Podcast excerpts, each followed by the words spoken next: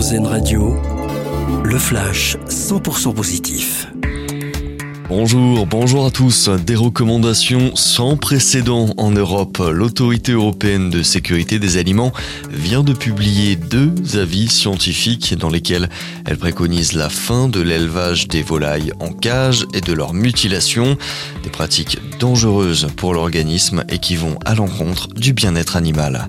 Une mini-série sur Napoléon signée Steven Spielberg, c'est le prochain projet qui devrait occuper le réalisateur américain dont le dernier film de Fablemans sort aujourd'hui en salle. Spielberg souhaite pour la suite se frotter à un scénario écrit par Stanley Kubrick et qui pourrait être diffusé sur HBO. Une bonne nouvelle pour tous les fans des Guns N' Roses, le groupe vient d'annoncer une nouvelle date en France à l'occasion d'une tournée mondiale. Le groupe de hard rock américain sera sur scène un seul soir, ce sera le 13 juillet prochain à Paris, la Défense Arena. L'ouverture de la billetterie c'est dès demain à 10h. Et puis, avec l'ouverture de la billetterie pour les Jeux Olympiques de Paris en 2024, des tendances se dessinent et certaines épreuves sont particulièrement demandées.